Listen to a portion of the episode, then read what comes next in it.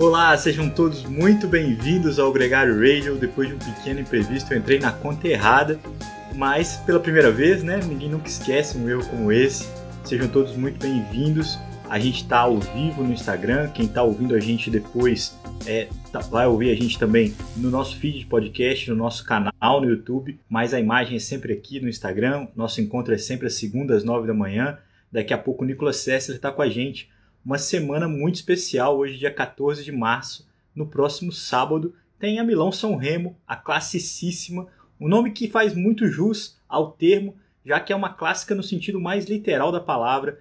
Larga em Milão, chega em São Remo, o melhor que cruzar a linha depois de 293 quilômetros é eleito um dos grandes campeões da temporada, um prêmio que vale muito. E só para você ter uma ideia do que eu estou falando, os dois melhores velocistas da atualidade vão estar tá lá o Fábio Jacobsen e o Caleb Ewan, o melhor contrarrelogista do mundo, o italiano Filippo Ganna também, o bicampeão mundial, o Julian Alaphilippe, o primeiro embate da temporada dos eslovenos campeões Primus Roglic e Tadej Pogacar, que acabaram de vencer a Tirreno Adriático e a Paris-Nice, provas que a gente vai conversar daqui a pouco com o Nicolas Sessler, e também vai estar presente o Rodrigo Wilbert do World Tour, o Walt Van Aert, um cara que é difícil de rotular, um cara que disputa sprint, que ganha contra-relógio, que trabalha como gregário e que com certeza, se tivesse cozinhado nessa Paris-Nice, não tinha derrubado mais da metade do pelotão com a virose que atrapalhou todo mundo e que prejudicou. Foi a prova que teve menos gente concluindo.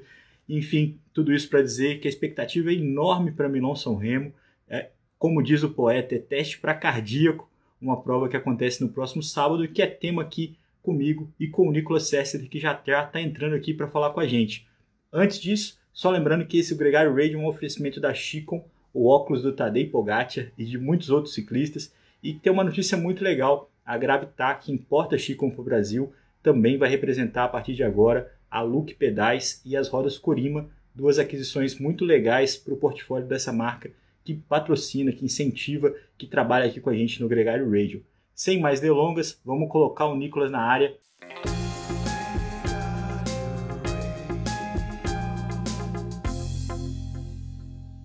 Nicolas, bem-vindo ao Gregário Radio. Fala, capitão. Tá bonito aí, hein? Bonezinho ah. daquele padrão. Não, depois que eu tampei a careca a primeira vez, eu já não tive mais vontade de tirar. Agora, agora só com o boné. E, cara, muito legal, muito bem-vindo. Muito bom falar contigo. Eu tava aqui comentando da expectativa para Milão São Remo. E mas antes é sempre legal perguntar para você como é que foi sua semana, como é que você está aí. Eu vi muitos treinos com você, com o Rangel, o Iguita. Parece que está animado por aí. Bom, a, as olheiras aqui para quem vê, acho que já respondem mais ou menos o estado de da segunda-feira. Hoje um dia que eu falei, ó, acertei o descanso bem. Aquela segunda-feira de chuva, vento, 10 graus, aquela beleza, você fala, nossa, hoje é o dia de descansar mesmo. E, e pesado. Foi uma semana boa. Estamos é, treinando bastante, porque todo mundo começa a correr, não nessa, mas na semana seguinte. Eu vou competir na França, a volta à Normandia, que são sete dias também. O Iguita corre volta à Catalunha. E o Vini ainda está na expectativa aí do, do calendário dele. Então é bom, a gente junta, se diverte é, um aperta um pouco o outro, dá aquela acelerada e bons treinos, ajuda para chegar, chegar em forma e, e, trocar ideia, conhecer, né? Melhor parte do, do ciclismo. E de quebra também, todo final de tarde a gente acompanhou muita corrida de bicicleta, muito, muita emoção entre Tirreno Adriático, Paris-Nice e, e outras, né, que também tiveram. Foi, foi bem legal. Pois é, Nicolas, a gente vai falar dessas provas aqui com, atenção daqui a pouco. Eu queria só, no começo do programa, já anunciar que, ou alguma coisa, o que muita gente já sabe, mas o Egan Bernal pedalando no rolo é uma notícia muito relevante, muito importante aqui para a gente.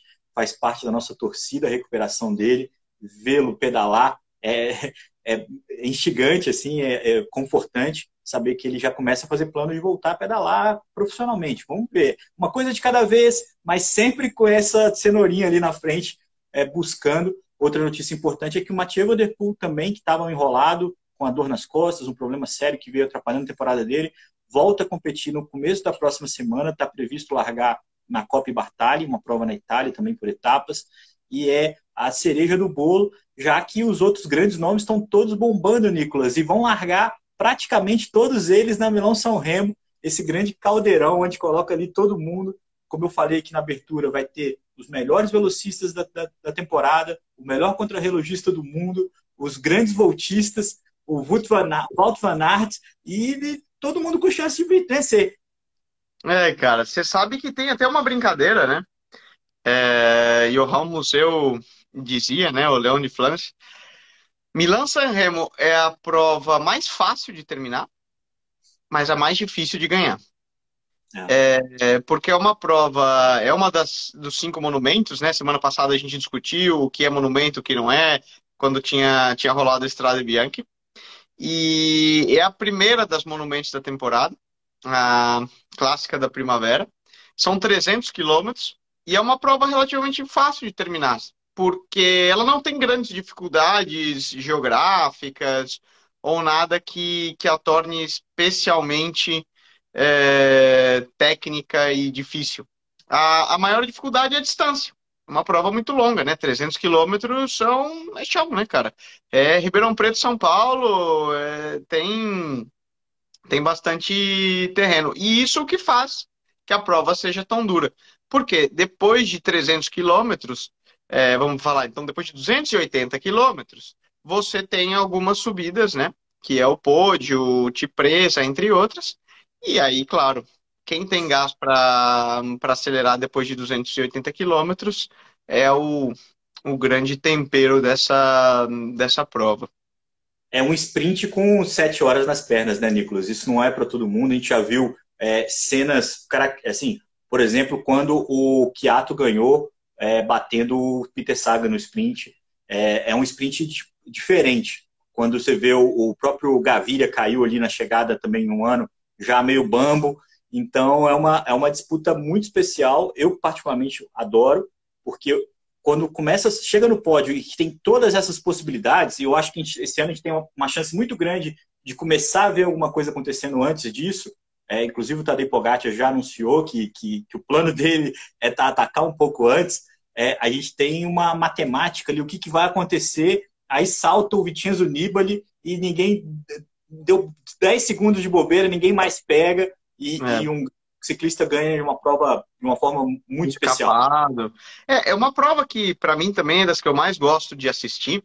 Também vou, posso te falar, né? Para você que vai assistir a prova, é, você pode ligar os últimos 50, 60 quilômetros.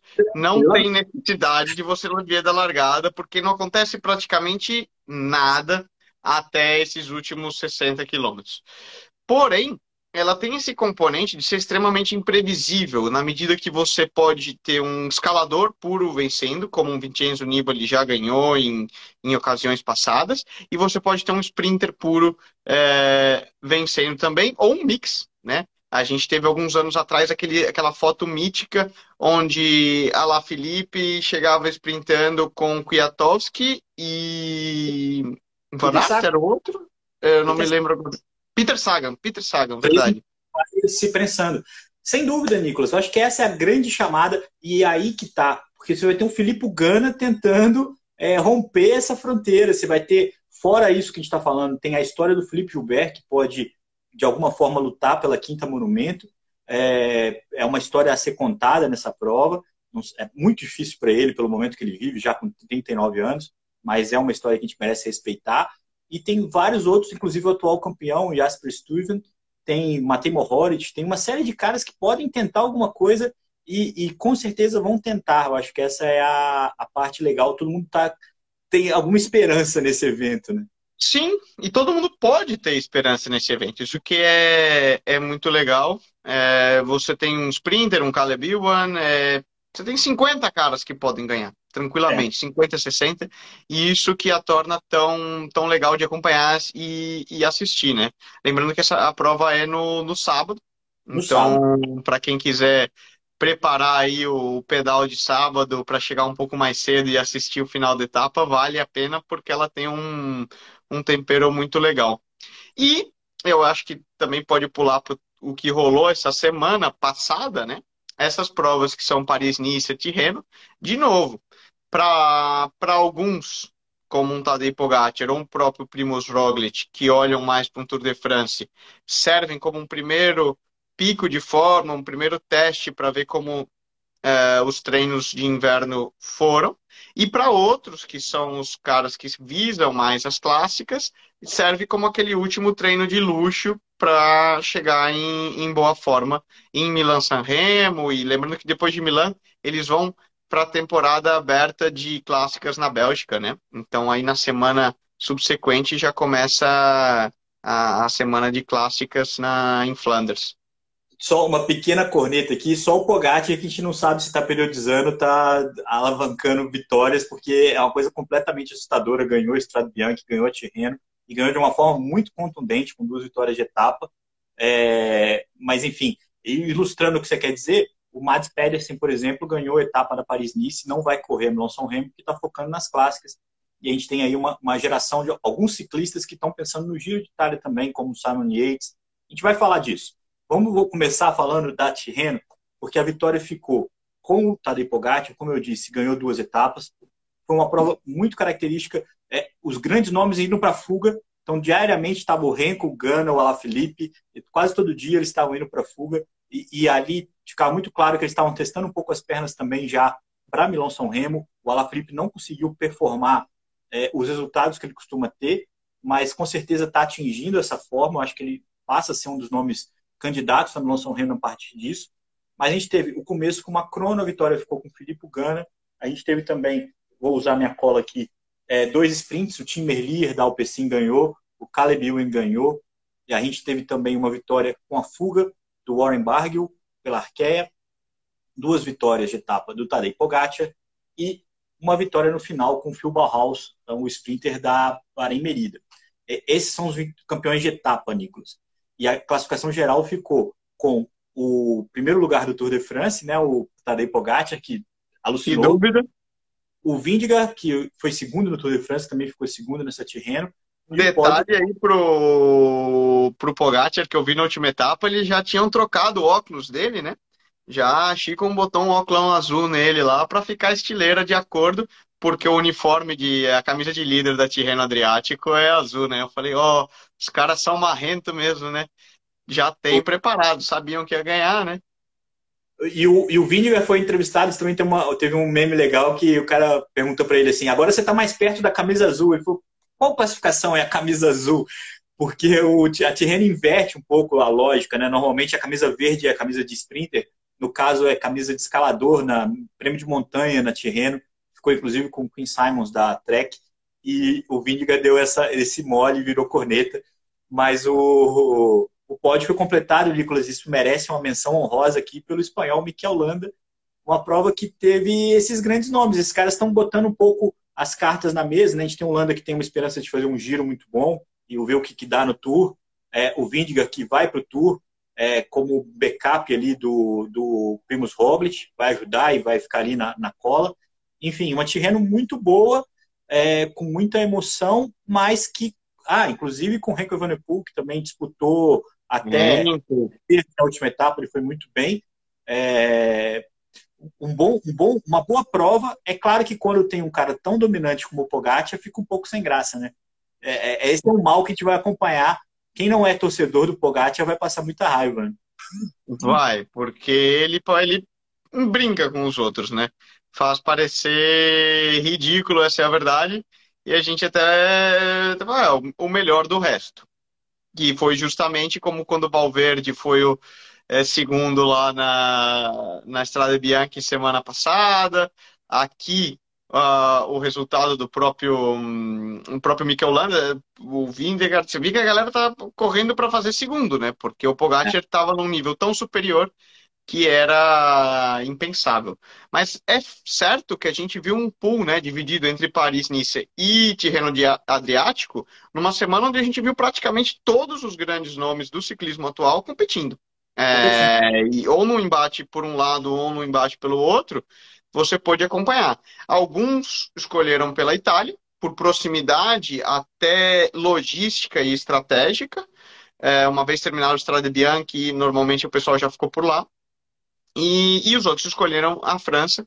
É, também por uma proximidade logística, uma vez que muitos, né, próprio Walt van Aert falou, olha, agora a gente termina, descansa por aqui, porque a prova terminou em Nice e você está muito próximo de Milão, que é já pensando na semana seguinte de, de Milão, Milão São Reno. Mas no geral a gente viu praticamente todos os grandes nomes é, já esticando as pernas e, e botando para quebrar. Né? Sempre com o asterisco que você mesmo usa é, de diferentes, diferentes momentos de temporada, né? Mas foi bom ver o Thibaut Pinot andando com os melhores, ver o Nairo Quintana andando com os melhores, é, mesmo que sejam ciclistas que talvez não consigam é, ganhar dos grandes nomes, do, do Tadej Pogacar, do Primus Roglic hoje, mas estão ali com uma boa forma. É, o Richard Carapaz, ao contrário, não conseguiu andar e teve uma virose que afetou boa parte do pelotão, um cara que também sentiu um pouco esse começo de ano. E, mas uma, uma, um bom termômetro, né? Já a Tirreno e a Paris-Nice do que está rolando. E aproveitando isso como gancho, Nicolas, é, quando o Primus Roglic opta pela Paris-Nice e tem toda essa logística, ele também foge um pouco do embate precoce com, com o Tadej Pogacar. É, e ali ficou claro a importância da equipe Jumbo e o momento que o Primus Roglic vence. O Primus Roglic vence pela primeira vez a Paris-Nice, bateu na trave em 2020, bateu na trave em 2021, conseguiu não cair nessa edição, mas deu uma bambeada ali na última etapa. O Simon Yates quase colocou ele nas cordas. Quem conseguiu inverter essa situação, quem conseguiu ajudar o Primus Roglic foi o Walt van Aert, que não estava é, no pico de performance, claramente, na Paris-Nice, é, se poupou dos... Do, é, não foi tão dominante nos sprints como poderia. Ele estava na média dele, o que é suficiente para ficar em top 5 de qualquer modalidade, uma Mas média viu... galáctica, né? Porque o que ele fez na prim... desculpa, o que ele na fez primeira... na primeira etapa e na última foi impressionante. É. É... Porque a última etapa mesmo, né? A etapa de ontem, para quem assistia a maneira como o Van Aert rodou, ele foi a chave em, em manter a vitória do Roglic ali na, na prova porque realmente o Yates colocou eles sob pressão. E, e vale lembrar que ele não é um escalador, né? É, e a maneira como ele colocou um ritmo que ele soltou de roda o Nairo Quintana na subida, não foi que ele atacou, não fez nada não, na última subida. Ele colocou um ritmo tão forte que pra, próprio Roglic vinha quase sobrando e o Nairo Exato. simplesmente aquela coisa que você fala, você tá na roda e você fala, não dá mais, puf, e, e para para o lado. É, então foi, foi, foi realmente impressionante. Mas eu acho, voltando ao, ao embate, uma coisa muito importante da gente colocar, tem todo o lado psicológico de um atleta, que eu gosto muito de, de analisar e, e explicar para o pessoal. Você vê o Pogacar ganhando de uma maneira tão dominante na Tirreno que ele claramente coloca um, um martelo, um limite na cabeça dos outros de tipo, eu sou imbatível, vamos falar, né? E, e, quase que, eu não diria humilhante a palavra, né? Mas de uma maneira muito dominante, que faz com que os outros fiquem até com certo medo de atacar um Pogacar perante as outras. Roglic evita o embate é, com o Pogacar, talvez por falar, olha, pode significar uma decepção que, que afeta todo o seu bloco de treinamento posterior até o tour. Porém, um ponto muito importante que eu, que eu queria ressaltar foi na etapa de ontem, na Paris-Nice, quando o Roglic termina, é, você vê claramente que ele e o Wout van Aert, cara, eles ganharam Paris-Nice, que é uma das provas mais importantes que existe no calendário, né? E ele não é que ele chega e chega contente, ganhamos primeira vez, yeah, hi, uh, vencemos, conseguimos salvar. Ele chega claramente nervoso e hum, com um certo não rancor, né, mas com um certo sabor de boca amargo, assim, né, azedo. Por Sim. quê? Eles não conseguiram pegar o Simon Yates e ele tomou um empenho do Simon Yates. E isso você vê na mentalidade de um grande campeão como, cara, Eu ganhei Paris Nice, eu ia estar, tá, né, meu, fu, é, que se dane que o outro ganhou, tá valendo, ganhei, era que valia. E você vê que não, ele estava claramente é, amargurado e azedo porque teve alguém que foi melhor que ele. E isso você vê na mentalidade de um grande campeão. Ele não se satisfaz com, com pouco, ele quer ser o melhor sempre a qualquer custo. É, e isso é muito curioso, é interessante. É um perfil psicológico muito especial, né? Desse cara, por isso, ressaltar. Por isso a gente vê tanto um Pogacar como um Roglic serem tão dominantes em qualquer prova, qualquer momento, e você vê que ele não deixa ninguém ganhar, porque é um perfil desse cara que, que não quer perder nem na bola de gude. Você vê outros caras que são muito bons também e muito talentosos, mas eles têm um perfil mais relaxado e, meu, ah, hoje eu ganho, tô feliz, vou celebrar tal. Aí você vê que ele dá aquela sumida e, e, e depois volta muito bom, né? É, mas são simplesmente uma análise psicológica do perfil de pessoa, né? O que é muito doido, é, é, de fato, imagina, imagina que se o Simon Yates pode ter tirado o Robert desse sério, imagina um embate precoce com o Pogacar, o quanto faria. É, uma coisa que é curiosa, Nicolas, é, é engraçado que eu assisti um, um, um sketch do Porta dos Fundos essa semana, que o cara toda hora fala assim, deixa eu contar uma historinha, deixa eu contar uma historinha, um narrador e um comentarista. Então o cara narrador tá contando o jogo e o comentarista, deixa eu contar uma historinha. Mas eu queria contar uma historinha. Toda hora que eu me interfiro agora no seu comentário, eu lembro desse, desse Porta dos Fundos. É, Mas, é, é, é, bem, bem isso aí. Só vou, então, antes de você contar a historinha, fazer um, um outro adentro para fazer um exemplo. Me veio à cabeça um exemplo de um outro cara que é o oposto. Não o oposto, né? Mas que é exatamente usar o exemplo de quem é muito bom, mas tem esses altos e baixos. É o Uran, é, o colombiano.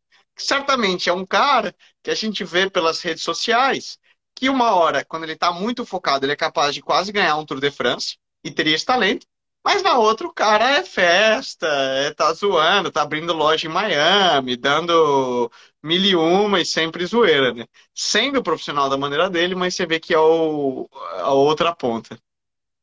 O Fábio Leonel aqui, nosso parceiro, acabou de perguntar, porque se esse cronograma é feito antes, ele não evitou o embate.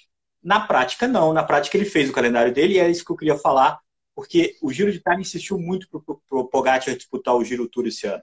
O Mauro Veni publicou é, na mídia, foi a público dizer que queria que o Pogacar disputasse o Giro é, e, o, e o Pogacar disse não. Pogacar, vou focar no Tour de France. Em compensação, eu vou competir o Strade Bianchi, o Tirreno e a Milão-São Remo e vou te entregar alguma coisa. Com certeza eu vou te entregar o que você espera no giro, eu vou te entregar aqui nessas provas, vou guardar o, o, o turno para mim, para o tricampeonato, e vou te entregar uma boa performance, tanto na Bianca, que ele já ganhou, a Tirreno, que ele também ganhou, com espetáculo, e com certeza ele pode até não ganhar Milão São Remo, mas vai ser um cara muito ativo nessa prova, não tenho a menor dúvida de que vai. É, o, o cara da DCN fez uma brincadeira falando assim, será que se o, o Pogacar ganha, a Milão-São Remo, que ele está escrito, e a, a Volta de Flandres, que ele também está inscrito, ele muda o calendário dele e disputa Paris-Roubaix. Por que, que ele falou isso? Porque ele já é o atual campeão da Liège, o atual campeão da Lombardia. Se ele vence a Milão-São Remo e a, Volta de Flandres, só falta a Paris-Roubaix para ele ser dono das cinco monumentos ao mesmo tempo. Não. E aí ele fala, qual que é a chance? Aí o Tadej Pogacar responde ele no Twitter, ele fala assim, não muita. Quer dizer, ele não fecha as portas. Assim, se, se acontecer que não é fácil e não é simples, mas é possível, dele ganhar Milão-São Remo e Volta de Flandres, talvez ele até compita a, a Paris-Roubaix para ser campeão das cinco monumentos. Duvidar, Nicolas, eu não duvido, mas é muito complicado. Seria uma agressão muito grande aos especialistas o Tadej Pogacar fazer isso. É uma afronta quase de um, de um domínio de um cara que é muito absurdo, absurdamente forte, né, cara? É, é, a gente está vendo um cara muito especial no esporte, né? Exato. É, a gente está vendo um Ayrton Senna, um Lewis Hamilton nas suas devidas proporções, um Schumacher no seu, no seu momento no, no esporte, né? E talvez um cara mais como um Senna, né? Que marcou não só sua geração, mas muitas por vir. é, eu acho que é uma, uma correlação. Michael Jordan, um cara extremamente fora da caixa mesmo.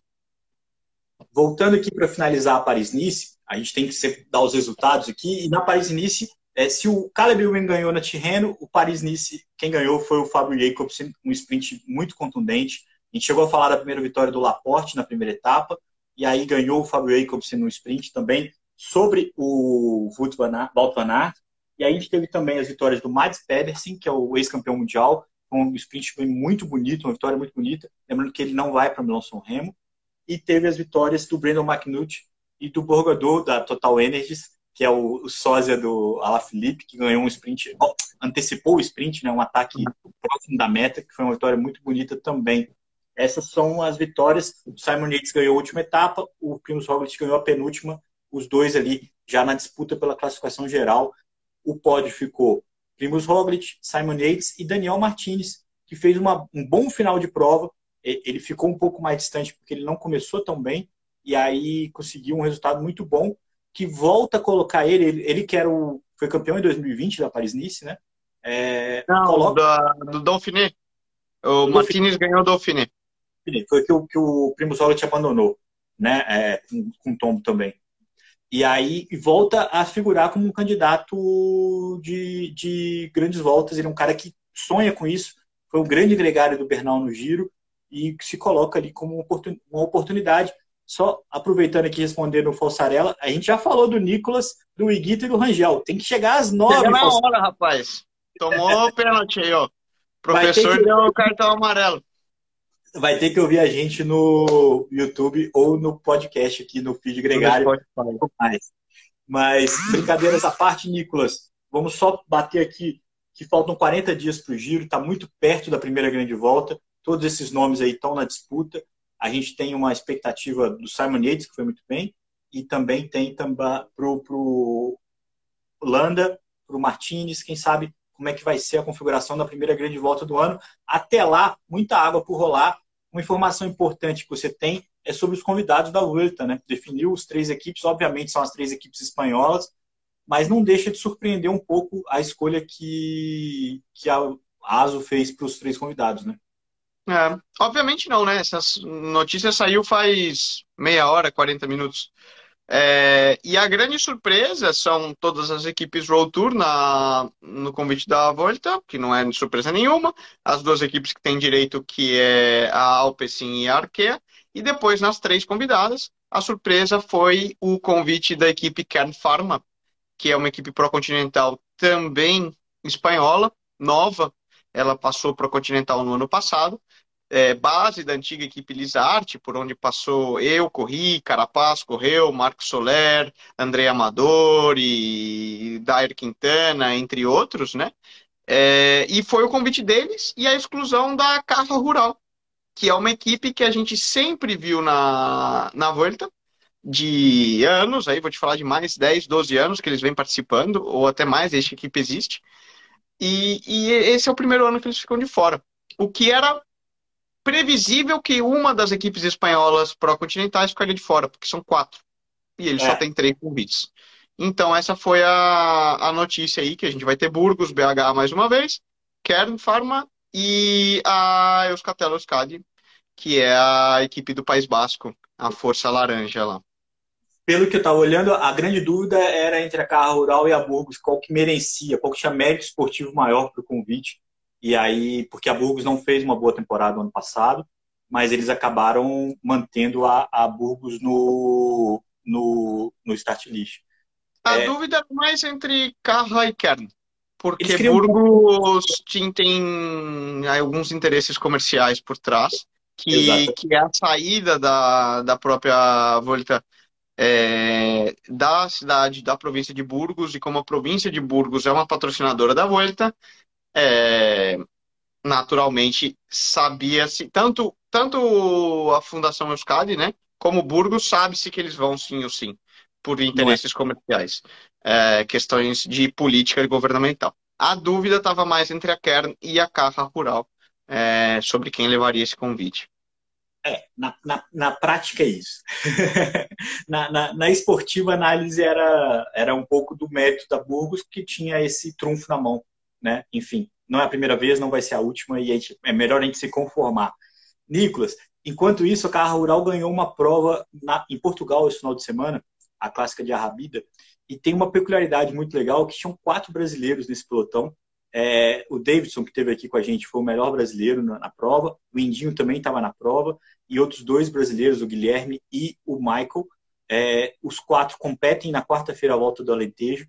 E isso é muito legal. Você, mais do que o resultado em si, né, a vitória ficou com o venezuelano, o Aulas. Mas o, quatro brasileiros num pelotão, na, numa prova na Europa, acho que esse é o principal motivo que a gente tem para comemorar e para noticiar isso, ver a presença e, não, e, a, e a tendência. Não é uma coisa tão é, ocasional, até porque já vai repetir na próxima quarta-feira também os quatro competindo juntos. Bacana, né? Exato. Meu, a gente até tava aqui ontem à noite, eu e o Vinícius. Pô, deixa eu ver como que os caras foi. Cadê a bandeirinha do Brasil aí? olhando, porque realmente é muito legal, né? E quanto mais a gente consiga crescer e fortalecer o pelotão Brasil aqui, é, é sensacional, né? E esperamos que isso seja só o início, que tem muita gente, porque tem gente correndo aqui no pelotão amador espanhol também, como é o caso do Luiz Flauzino, o Igor Molina, o... tem também o, o Vitor, que está correndo agora primeiro ano sub-23 na, na equipe do Valverde, por onde o Vinícius Rangel passou antes. No profissional, além, né, como você mencionou, do, do Indinho, do Davidson, é, tem, a gente fica na expectativa para ver quando o Vini volta a correr eu também. Então, vai fortalecendo. Isso, com toda certeza, é, é legal de ver. A gente fez aquela lista com os brasileiros que estão na Europa e é, é instigante mesmo acompanhar e, e entusiasma ver o resultado e ver os caras no Pro Cycling Stats, no First Cycling, né? tipo, a bandeirinha do Brasil ali é, tremulando no, nos principais resultados. É uma prova de bom nível, estavam os melhores ciclistas é, Portugal, Espanha, tavam, os caras estavam todos ali. Sim, assim, sim, sim, sim. Então não é uma prova de, de volta de quarteirão, é uma baita prova legal. E os caras estavam lá, estavam dando no páreo e isso é muito Mandando legal. bala. E a Alentejo também é uma volta muito legal. Tem um nível de participação muito bom. No passado, o Gabriel Kula, por exemplo, que depois foi para Movistar, eu corri, eu lembro um ano que eu corri que o Gabriel Kula, corria pela equipe Wiggins, eles ganharam. Você tem a participação esse ano, por exemplo, de Burgos, Carra, Kern é, que são todas essas equipes, você tem as principais equipes portuguesas, então com toda certeza é uma prova muito legal. Iguita, por exemplo, né, ganhou uma etapa na Volta Alentejo, que eles vão fazer aqui no passado, quando ele corria com a Fundação Euskadi, então são provas de respeito. E dentro do, do calendário ibérico, vamos falar assim, né, da Península Ibérica, de, de nome, pode ter toda certeza. Isso é ótimo.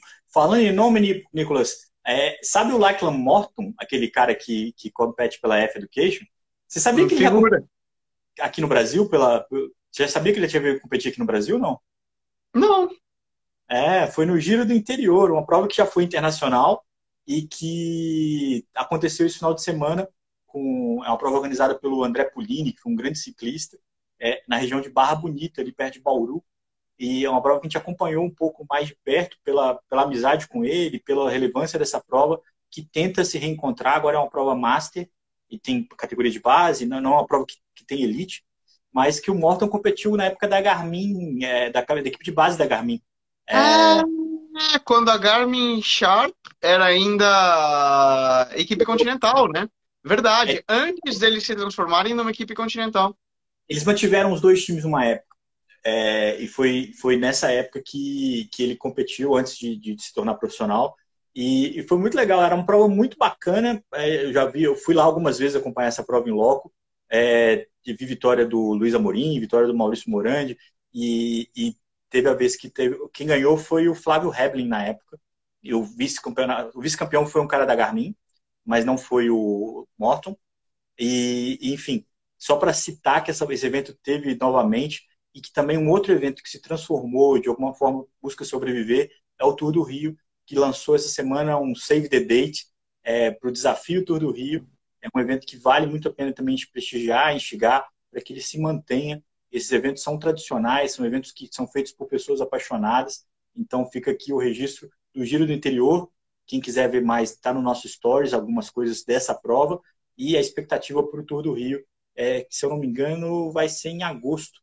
Mas não acredito que seja uma volta elite. Pelo, pelo nome que eles usaram, Desafio do Rio, eu acho que ele também vai ter abertura para amador também, que é um cenário que, que é inevitável. Nicolas, antes de a gente fechar, uma coisa importante. A gente está comemorando um ano de MTB Pass, um, um, podcast de mountain bike que você participa com alguma frequência. E, e eu preciso dizer para todo mundo aqui que a, a MTB Pass está sorteando um fim de semana uma clínica de ciclismo de mountain bike lá em Campos do Jordão. É, é só chegar lá, tudo, tudo na faixa.